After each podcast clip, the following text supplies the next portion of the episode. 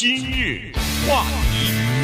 欢迎收听由中讯和高宁为您主持的今日话题。呃，从昨天开始到今天，哈，美国最大的新闻大概就是众议院的议长 Pelosi 呢，昨天下午宣布了说，呃，国会要启动对川普总统的弹劾调查，而且这个是正式调查。那么这个事情呢，就呃有很多的发展哈，有很多的后果。呃，今天呢，我们在这个节目当中呢，希望能告诉大家为什么在这个时候，民主党人宣布要对总统提出这个弹劾调查。以及到底发生了什么事情，使得民主党人在目前这个状况呢？呃，改变了自己的立场啊。因为在过去这一段时间，好至少好几个月了，民主党呃党内呢一直有呼声要对这个总统提出弹劾的调查，但是 Pelosi 作为众议院的议长呢，一直是采取比较谨慎的态度。那什么事情让他改变态度了呢？今天我们就试着跟大家来说一下。说实话，民主党憋了两年了，终于爆发了哈。呃，不过这个里面。问题多多，有一段录音呢，可能大家在网上啊，如果关注新闻的话，已经看到无数次的播放，但是还是给大家播一下，就是主要听一听 Pelosi 他是怎么说的。This week, the president has admitted to asking the president of Ukraine to take actions which would benefit him politically. The action of the the actions of the Trump presidency revealed the dishonorable fact of the president's betrayal of his oath of office, betrayal of our national security, and betrayal of the integrity of our elections. Therefore, today, I'm announcing the House of Representatives moving forward with an official impeachment inquiry. 哎，注意啊，这里面有几个重点，没有弹劾啊，只是启动调查。呃，这样说，哎呦，总统被弹劾了，没没有哈？这个一定要把这个概念搞清楚。没有，他刚才说的这段话的意思呢，就是说，今天啊，总统承认了他和乌克兰总统之间的这种对话，而且呢，他让乌克兰采取行动，在政治上帮助他。此举这是一个不光彩的行为，背叛了他当时就职总统的时候的誓言。嗯。背叛了国家安全，他用了好几个背叛哈，背叛了国家安全，背叛了选举的纯正，所以我就正式宣布启动弹劾调查。然后他接下来说开动六个委员会啊，什么什么的哈，呃，没有任何一个人是在法律之上啊，等等。他这个讲话大概是两分来钟吧，大概就是这个意思。因为什么呢？因为在七月份的时候，川普总统和乌克兰总统泽兰斯基有过一次电话的通话。而波兰的这个不是波兰，是那个乌克兰总统呢，呃，泽兰斯基啊，这个人是非常有趣的一个人物。之前我们做过详细的介绍，喜剧演员嘛，一个演电视喜剧和说相声的人，呃，居然当上了总统。所以七月份呢，他们两个之间有一场通话。当然，现在说的是说这场这一个对话呀有问题。那今天早晨，我我不知道你看到了没有，还没来及吧？我还没看。对，我估计没来及，因为就是几分钟以前。川普啊，火大了，啪的一下，把这个对话的内容全部公布了，公开了啊！美国人民，你们自己看，我这个对话有什么问题？那这样吧，我就把他的这个对话的简要给大家讲一讲，重点也突出一下，那么大家自己判断一下有问题没有？然后我们再看看老百姓的判断。和法律的判断，对吧？你的判断，你觉得有问题，可能法律说没问题；你觉得没问题，可能法律说有问题。我们再看看，然后再看看这背后到底是什么事情，以及如果真的启动弹劾的话，会是怎么一个情况？因为这个东西我和高宁非常熟。嗯，九八年弹劾克林顿的时候，我们不知道做了几百次今日话题讲这个，所以对弹劾是非常熟的哈。好，首先呢。呃，川普总统拨通了电话以后，对泽兰斯基说：“祝贺啊，祝贺你当了总统不容易。”然后泽兰斯基呢，就是说：“哎，谢谢你。其实啊，我告诉你句实话吧，我当总统我有很多技巧啊，是向你学的。”对，他说：“那个，你看，我刚一当总统你就打电话祝贺我，我现在又在国会获得多数，你又来打电话。哎呀，看来我以后得多做参选，这样才能多听到你的电话。你是我们的好老师啊！哇，这马屁拍的。然后川普说：“对。”我告诉你啊，中间有很多呃那些没不重要的别讲了啊。他说：“你看德国那个 Angela Merkel 这不怎么样，光说不练。老师说要帮助你们都不帮助。你看我美国这是在帮助你嘛？哎，然后这泽兰斯基也会，你看还有一个人也不怎么样，他叫马克龙，法国总统。这俩人讲话特别好玩。还有一个叫法国总统马克龙，这人也是哈，好不到哪儿去。他说那个我啊会向你们买美国买更多的那个反坦克导弹啊，Javelin 就是呃标枪啊，反可反坦克的。这个时候寒暄了一通以后呢，川普进入正题了。哎，帮我个忙啊，呃，有这么个公司。他是叫这个 CrowdStrike，说实话，这个不太，我不太清楚他说的这个是什么啊？CrowdStrike。那接下来说呢，还有一个人不怎么样，叫 Robert Mueller，穆勒。这人呃，他骂了一下，骂了一下美国的这独立检察长哈。然后他说，不过据我所知啊，他对我的这个调查是从乌克兰开始的，呃，所以这个事儿你得帮帮我，是怎么回事儿？然后呢，呃，泽兰斯基说好啊，没问题。你不是有一个律师就是朱利安尼吗？嗯，啊，让他来到乌克兰来，然后再加上这条重点来了。川普说了，他说我们前副总统拜登呢有个儿子，他跟你们乌克兰那个石油公司，呃，就是他有些生意啊，在这儿。天然气工作。那这个人呢，呃，他啊，他的做的一些不合法的事情被他爸爸给拦截了。嗯，他爸爸不让国会进行调查。不但他爸爸不让调查，而且他爸爸还到处炫耀，说：“你看，我阻止了国会对我儿子的调查。”呃，好，这时候泽兰斯基说重点了，他说：“你看，我现在国会的做了多做了多数了，下一个检察呃就是司法部长啊，我的百分之百是我的人，不管他是男的是女的，他都会全力的调查那家公司。哦，我们百分之百配合你，不过你再多给我点资料。”这样有助于 我我挖他们，把这东西给他挖出来。还有就是我们乌克兰驻美国大使那个女的叫伊凡诺维奇吧，她说如果我没记错她名字的话，这个女的真的不怎么样。哎呀，你之前你说她坏，我真的同意。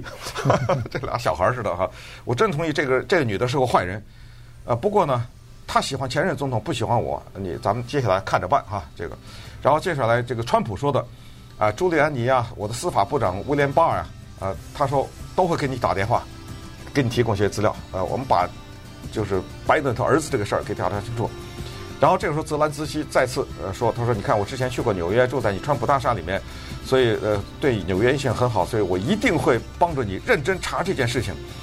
另外呢，我们乌克兰也是希望能源独立，因为这不是天然气公司嘛，我们希望能源独立。呃，我们争争取多买美国的石油。呃，不久以后呢，听说你要去波兰，因为这是七月份嘛。”呃，我们乌克兰哈，他说听说你要去波兰，咱俩在波兰见见面吧。啊，好好好，就这样，啊，大概是这么个情况。好，那稍等会儿我们再来进一步分析。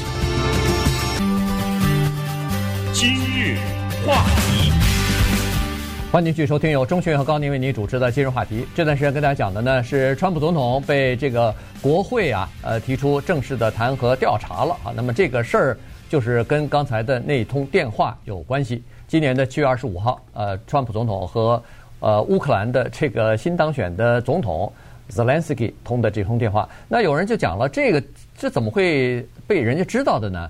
总统和另外一个外国的领导人通电话，这是一个非常机密的事情。但是确实是哈，当了美国总统以后，你失去了很多的自由和隐私，和外国政要打电话的时候，必须有人要监听的，必须有人要这个做记录的。所以他的这通电话，不光是这一通啊，所有的电话全部都有人监听和记录。对，刚才公布的那是文字记录。对，那个是文字记录。跟大家讲的不是说听着川普的讲话的声音，没错，录音他那那个声音是不给你听的。要有录音的话，我就播了，对，对不对？对，他是不给你听的这个声音。所以，呃，拿出来的这个东西呢，它有可能是好几个人做的记录拼凑在一起，嗯，有可能呢是一个人的，也有可能有一些其他方面的。涉及到国家安全东西，他不说了，也可能做一些删减或者做一些编辑啊，这个都有可能的。呃，可以让民众和媒体报道什么？呃，端看这个国家安全的这个需要。好好，那这个事情怎么会出来的呢？就是在上个星期的时候，有一个显然就是在做监听的这个做，或者是做记录的，或者是在做录音的一个国家安全部的人员，他给呃举报了，他说。琢琢磨了一下，他说：“这个七月二十五号那通电话不对。”他说：“感觉上这个超过超过了美国总统应该做的呃事情了，但这个行为肯定是不当的。”于是他就向联邦的司法部有总检察长，他就告诉这个总检察长正式举报了。那这个总检察长举报了以后呢，一看这个情况，分析了一下，认为这个情况非常的重要，而且非常的紧迫，所以呢，他就把这个告诉了，报告给了他的上司，就是这个美国的国家情报总监。但是情报总监呢，把这事儿啊给压下来了，没有告诉国会，没有告诉国会的情报委员会。但是你这个东西纸是包不住火的，尤其是有人举报，那这事儿三下两下传遍了，不光是国会传遍了，媒体也知道这事儿了，有这个电话了，只不过内容还不太晓得。于是，呃，国会的司法委员会主席马上写信给这个国家情报总监，呃，警告他立立即要把没有删减的全部的内容都要给我们看，等等等等。呃，否则采取法律行动。国会有这个调阅权嘛？有这个 subpoena，就是这个传传唤的这个权利。在这种情况之下呢，整个的东西逐渐的就像滚雪球一般越滚越大。最后，川普总统昨天就说了，他说他可以公开这些东西，让大家看看到底怎么回事。显然，这个压力已经到了不公开不行的地步了。嗯，那接下来马上要公开另一个东西，就是那个举报的人是谁？对，呃，而且这个人呢？他也找了律师了，他也说了，呃，他愿意出来作证，所以，呃，我估计就这么今天明天吧，啊、呃，嗯、这个人也会出，因为连谈话的记录都出来了，你还有什么隐藏着？而且他不是匿名的呀，对，对不对？他的实名举报，他实名举报，他不是匿名，所以只是被别人压下来了。他说我自己我从来没想匿名，所以这个人恐怕也就说，那出来以后呢，我们也可以看看这个人是谁。但是不管怎么说，他应该是一个，呃，不是公众人物了啊。不是一个大众知道的一个人物，但至少我们可以考虑到呢，就是，呃，在川普的身边有一些人都都大家都盯着他呢。这个人应该他也不是一个嗯川普的支持者吧？大概，因为这一通电话呢，它涉及到什么呢？为什么民主党在这儿突然之间大做文章呢？他就涉及到说这个构不构成叛国，知道吗？还把他说的很重，呃，因为一直用的背叛背叛嘛这个字。什么叫做背叛呢？什么叫做叛国呢？他们在这里是这么一个理论，他是说，你让一个外国政府去调查你的政敌，等于是你动用了外国的势力来为你在国内的个人利益服务，然后这个中间有一个在这个电话当中没讲，但是呢，你可以把它联系起来，也可以不把它连起来的一个事情。就是美国给乌克兰的三亿多的援助，两亿五千万啊，两亿多还是多少哈？这个援助呢，被扣住了，对，就是作为杠杆了啊，不，他不承认，对，当然，他打死不承认。但是你感觉上理解为这个，就是说，你要是给我把 那个拜登的儿子，你给我调查清楚呢，我就给你，嗯，否则的我就先控一，先压他一段，先压他一段时间。这是一个，还有一个解读就是。川普他既然知道他打电话每一个字都会被记录下来，而且有的时候打的电话那个国家的人不是讲英语的，还有翻译嘛，对不对？嗯。这个中间有太多的人知道，将来总会知道这个电话的话，他不至于傻到说乱讲话。但是他在这种情况还是让对方去调查拜登的儿子是不是意味着他去感觉到了拜登对他有实质性的威胁。他觉得这个人可能出现，要早早的把他扼杀掉，呃，早早的把他打掉，这是一个强有力的政敌，所以他小有点冒险呢，呃，就觉得这个冒险是值得呢，这就不得而知了。对，但至少在民主党人来看，这个叫做肆无忌惮了。所以总统。呃，他就是滥用了行行政的权利了，滥用了总统这个权利。这个在美国的宪法当中呢是有规定的，就是呃，用什么理由和犯了什么呃过错，他可以弹劾总统。他有这么几个东西，一个是叛国，一个是贿赂，另外一个就是叫做他范围非常广的犯罪。High crime and 就是轻重对轻重罪都都算啊，对这一个轻重这就对，这是轻罪。市面上美国给乌克兰的援助，我看查了三亿九千万啊，三亿九千万，三亿九千一百万啊。呃，然后我我看的资料是两亿五千万，他是说今年的夏天曾经白宫暂停了。给这个乌克兰的这一部分钱啊，这个是军事援助。因为在二零一四年的时候，我们都知道这个乌克兰不是和俄罗斯打起来了嘛？因为俄罗斯把那个在乌克兰的那个克里米亚半岛给占了，占了以后乌克兰不干啊，打仗又打不过，呃，死了一万多人呢，双方之间的交战，包括平民，所以呢，美国和欧洲啊，欧盟就开始对俄罗斯进行制裁，帮助乌克兰来抵抵御这个呃俄罗斯。那么这个经呃这个美国的军事援助呢，就是在这个情况之下。呃，提供给乌克兰的主要就是防御性的武器了。刚才说的是反坦克导弹什么的哈，主要是主要是这些东西。但是后来好像我是不知道在什么时候，呃，现在好像又放行了，就是这笔钱好像又通过了哈，所以呃又给了。那么也就是说暂时停了一段时间，是不是？呃，后来双方又有什么私底下的交易，咱不知道。因为呃，川普的这个私人律师之一朱莱尼。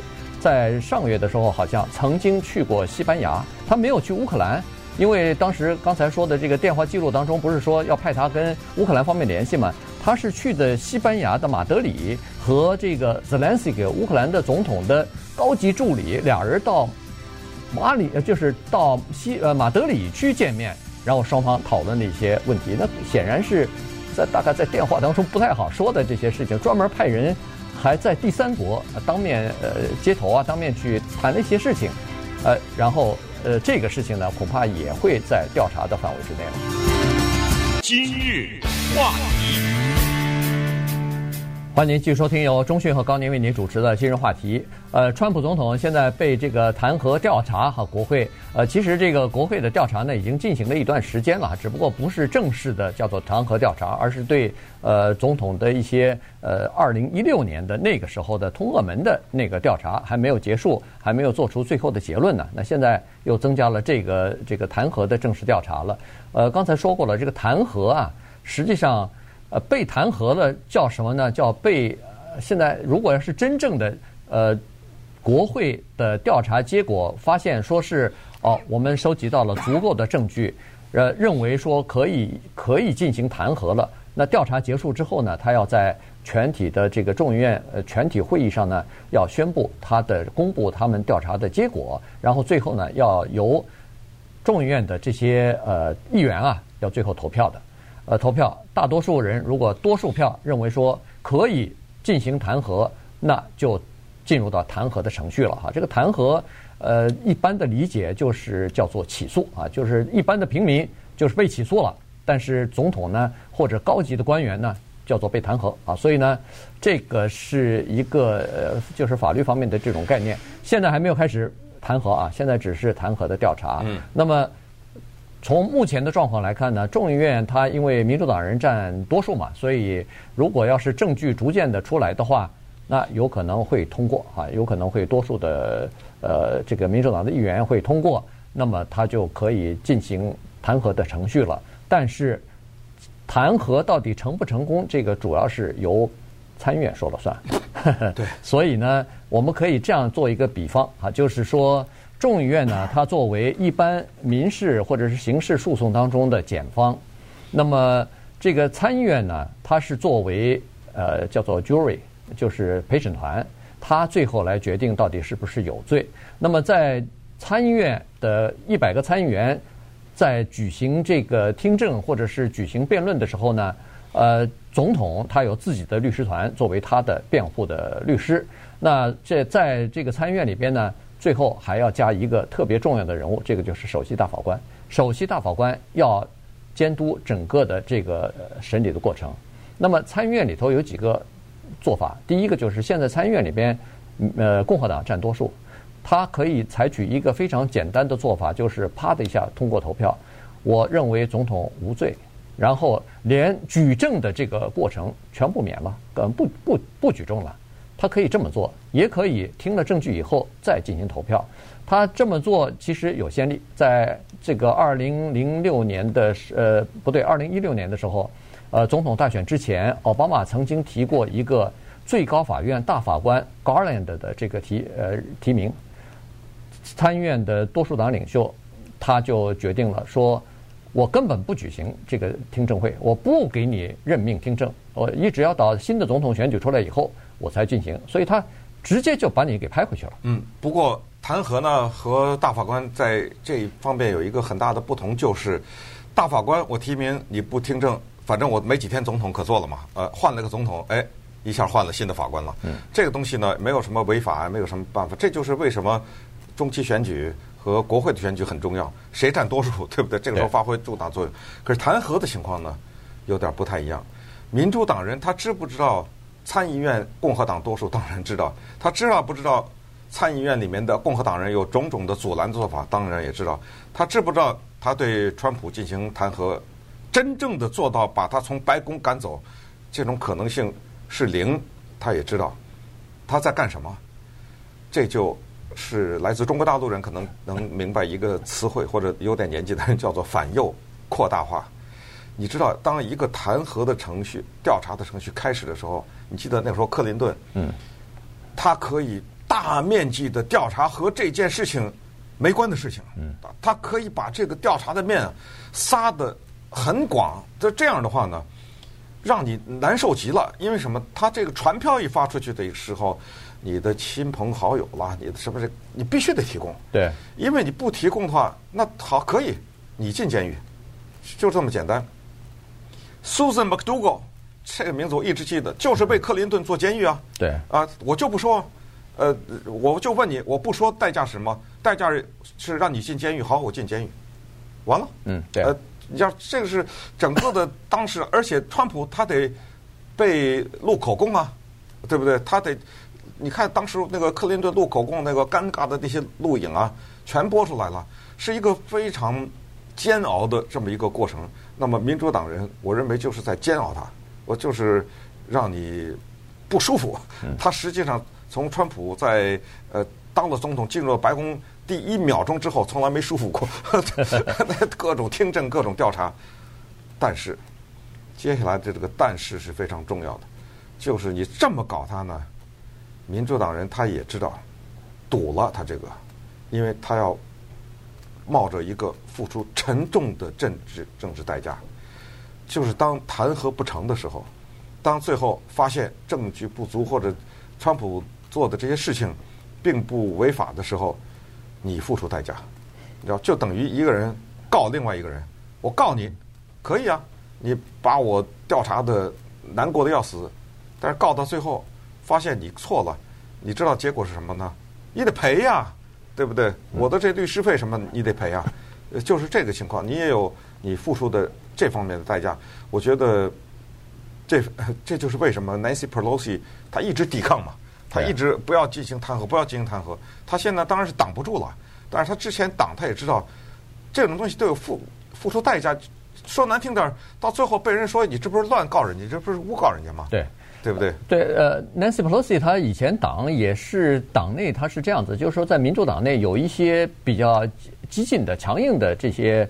呃，议员呢，他是要求弹劾，早早早就要求弹劾这个。从川普进白宫第二天就开始了，恨不得就开始要进行这个弹劾的调查什么了。通常都那个封口费啊什么之类的就说了嘛。但是说实话，在民主党其他的议员、温和派的一些议员和中间派的一些议员，觉得这个是第一是时机不不对，第二关键是他们认为没根本没有证在，就根本没有一个比较扎实的一个东西说你可以对总统进行弹劾，所以。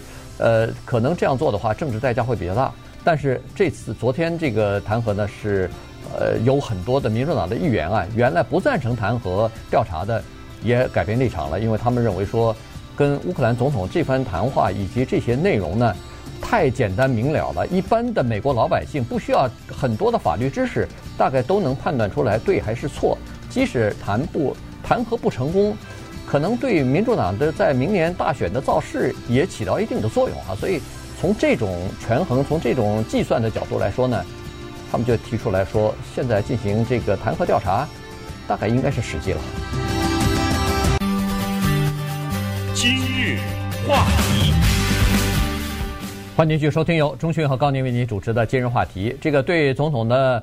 呃，弹劾调查这件事情呢，实际上是提前引爆了这个二零二零年的总统大选。可以想象得出来，明年的这个大选呢，可能将会比二零一六年更加激烈哈。这个双方之间都是呃，现在全国的这个两极在政治上两极对立的这个情况是非常严重的。那这一点呢，实际上，呃，建国先贤呃汉密尔顿啊就说过哈，当时他在解释这个呃什么情况之下可以弹劾总统的时候呢，他写了一篇文章啊，在联合那那个时候叫联邦报哎，联邦党人的这个报纸上。呃，曾经刊登过啊，他就说这个什么叫 high crime and misdemeanor 呢？这个主要是说总统和高级的美国的这个官员，他们政府官员，他们叫做滥用职权，然后呢就是呃践踏了公众的信任啊，他是指的是这个东西。那后来呢，他也说对总统弹劾是非常需要非常慎重的，因为一旦弹劾程序展开。他说：“这个会造成国家的叫做两极对立的这个分歧和冲突，呃，双方之间都会动用自己所有的资源、政治资源、精力、呃经济资源和所有的人脉关系来，要么就是反对把那个人弹劾下去，要么就是支持你们要弹劾的我支持的这个人。所以这个情况看来，从现在开始一直到 二零二零年的这个总统大选期间。”都会发生。嗯，不过在美国历史上呢，有一个总统的弹劾没有分裂国家，呃，他叫 Richard Nixon。嗯，当时呢，准备对他进行弹劾的投票的时候呢，他已经清楚地意识到，不管参众两院哪一个党是多数，他叫在劫难逃啊。嗯，啊，他肯定会被弹劾掉。与其成为美国历史上被弹劾掉的那第一人，我说是成功的弹劾掉的。他在他之前，一八六八年有一个人叫这个 Johnson 总统啊，Andrew Johnson 被弹劾过，但是没弹劾掉。所以他说，与其作为这个第一人，还不如咱自己回家了哈。所以他辞职了。因为那个时候他自己本党的共和党的 参众两院的大佬都跟他说了，说你如果不辞职的话，我们肯定会把你弹劾掉。他就都已经把这个结局告诉他了嘛，所以。那民主党就更不用说了，所以他就辞职了，呃，成为美国历史上第一个辞职的总统。呃，之前 Andrew Johnson 呢和后来的一九九八年的克林顿呢都遭弹劾，那个弹劾就是真的调查完了，对，查了以后说构成了，构成弹劾，走，咱们去参议院，呃，参议院做陪审团，我这边众议院做起诉，然后总统自己的律师做辩护，那么最后。完了以后，真的在参议院投票了，没过，也就是陪审员投票没过，呃，这就是克林顿那个时候他在参议院里面有民主党的多数，所以把他给保住了。那么，川普总统如果在调查之后被众议院提出起诉的话，也就是说正式的提出弹劾，弹劾，然后投票，在全部的众议院投票肯定通过，呃，因为民主党多嘛。然后进入到参议院的话，不管他是不是能够。被从白宫请走，他都成为美国历史上第四个叫被弹劾的总统，应该可以这么说，对吧？对。对